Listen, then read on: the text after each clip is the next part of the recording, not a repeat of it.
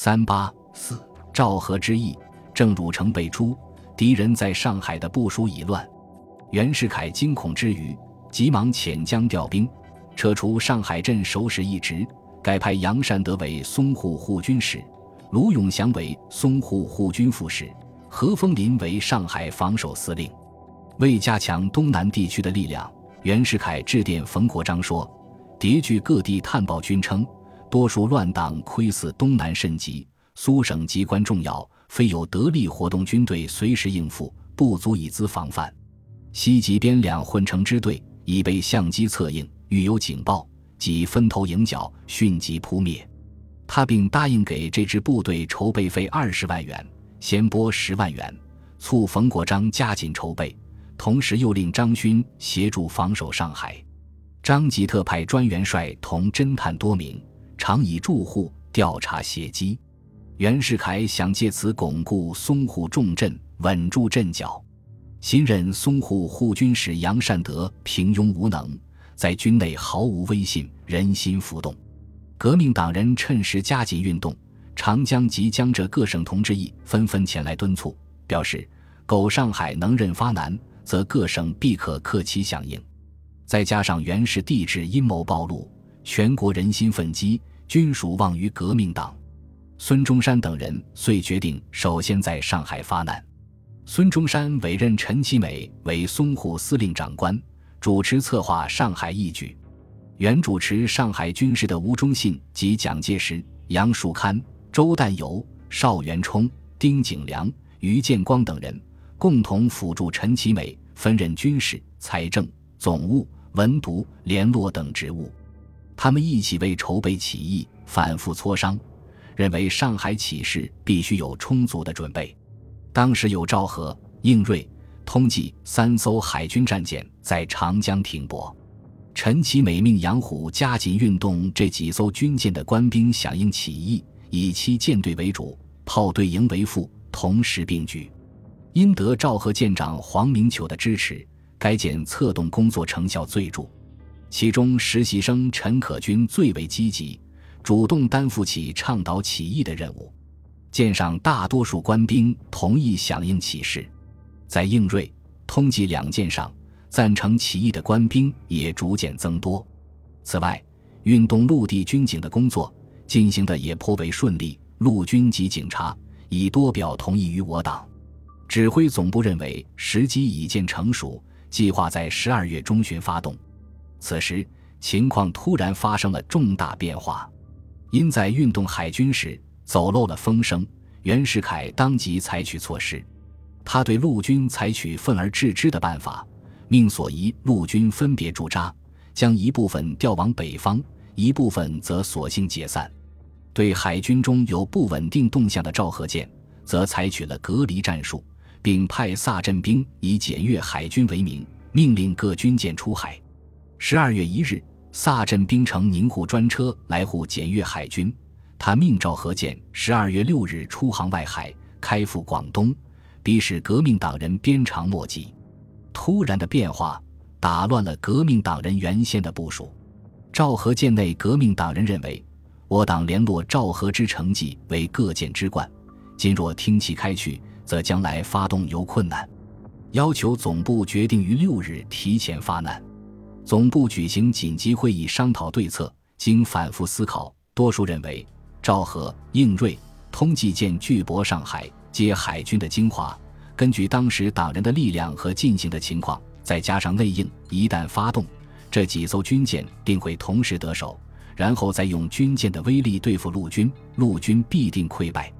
当即决定趁各舰长攻宴萨镇兵之日，即十二月五日午后四时发动。这次上海发动的战略目标是袭击海军，后击攻制造局，再取吴淞要塞，然后图浙攻宁，以为东南之根据。在战术上，总部拟定了详细的作战方案，具体分配了任务。陈其美任淞沪司令，吴忠信任参谋长，黄明球任海军司令，杨虎任海军陆战队司令，孙祥夫任副司令。作战计划如下：一。海军以赵和舰为海军司令部，杨虎率一部分人占领赵和，占领后即开炮猛击制造局。孙祥夫等率一部分部队分别占领应瑞、通济，以为赵和之辅助。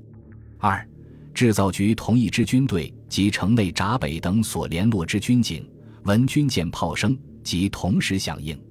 三、夏尔于担任于城内各城门举火响应。四、柏子明等率领山东部分同志攻击警察局。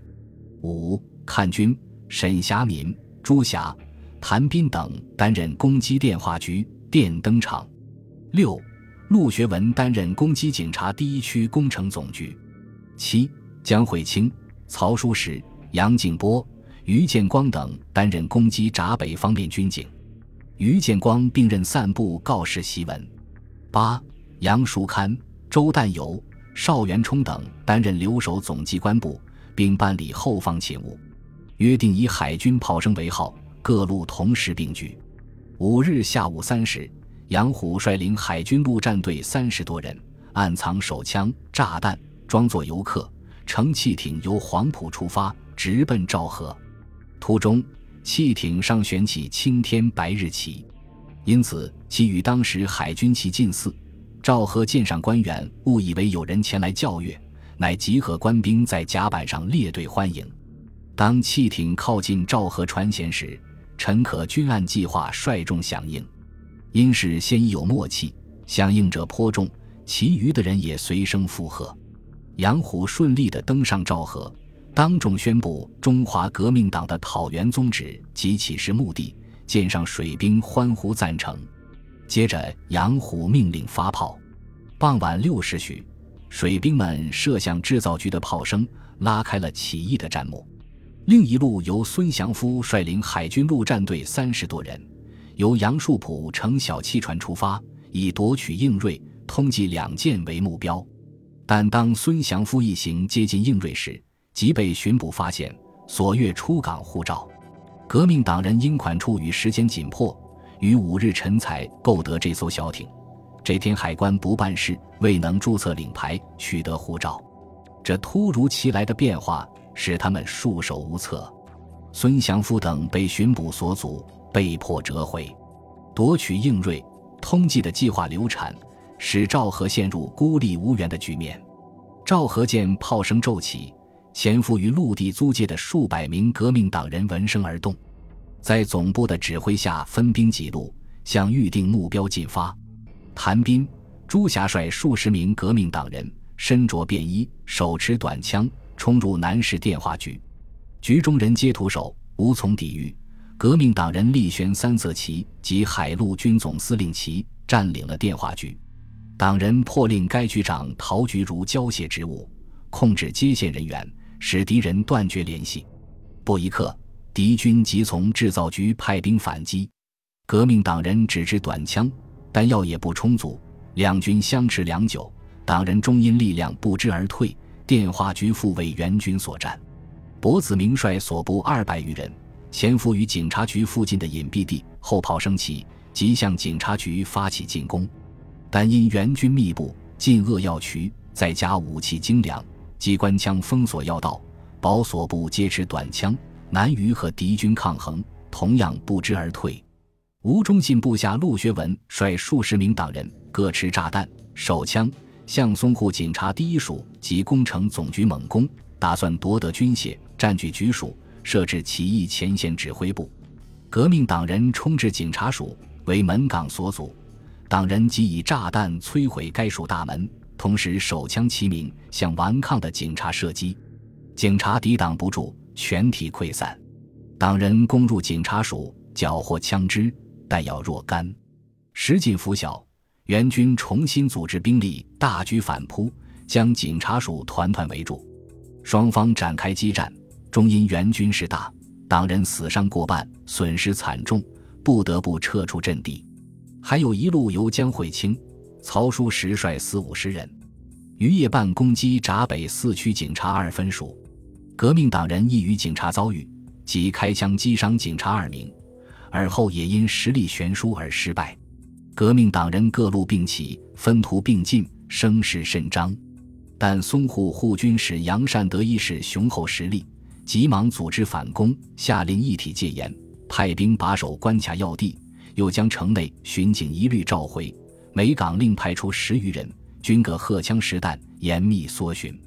同时，法租界捕房派出巡捕沿界防守，英租界捕房口也拖出大炮两尊。西门方板桥则由巡长带领全班巡视，会同宪兵阻断交通。另外，江苏冯国璋一分店该地方关景一家戒备，在援军的反扑下，义军多因寡不敌众而溃败。本拟夺取制造局的计划，也因联络不周而落空。应瑞。通济两舰又未能复合起义，在前线指挥战斗的陈其美见此局面，急回总部商议再取应瑞、通济舰及陆地各路重新组织进攻的方案。正在记忆之中，忽有法捕房侦探和巡捕十余人破门而入，当即逮捕了在楼下望风的陈果夫、丁景良二人。陈其美、吴忠信、杨树堪等人听得楼下骚动。迅速登上屋顶，潜入邻舍，得以逃脱。革命党的指挥系统因总部机关遭到破坏而陷于瘫痪，不能有效地控制局面，继续指挥战斗。只有赵和建仍在孤军奋战。赵和建在五日六时发出第一炮的同时，即向应瑞、通缉两舰发出信号，问其是否同意。两舰皆发回信号，称正在会议，当可赞同，请勿攻击。赵和舰上得此信号，皆坦然无虑，安心等待两舰策应。本集播放完毕，感谢您的收听，喜欢请订阅加关注，主页有更多精彩内容。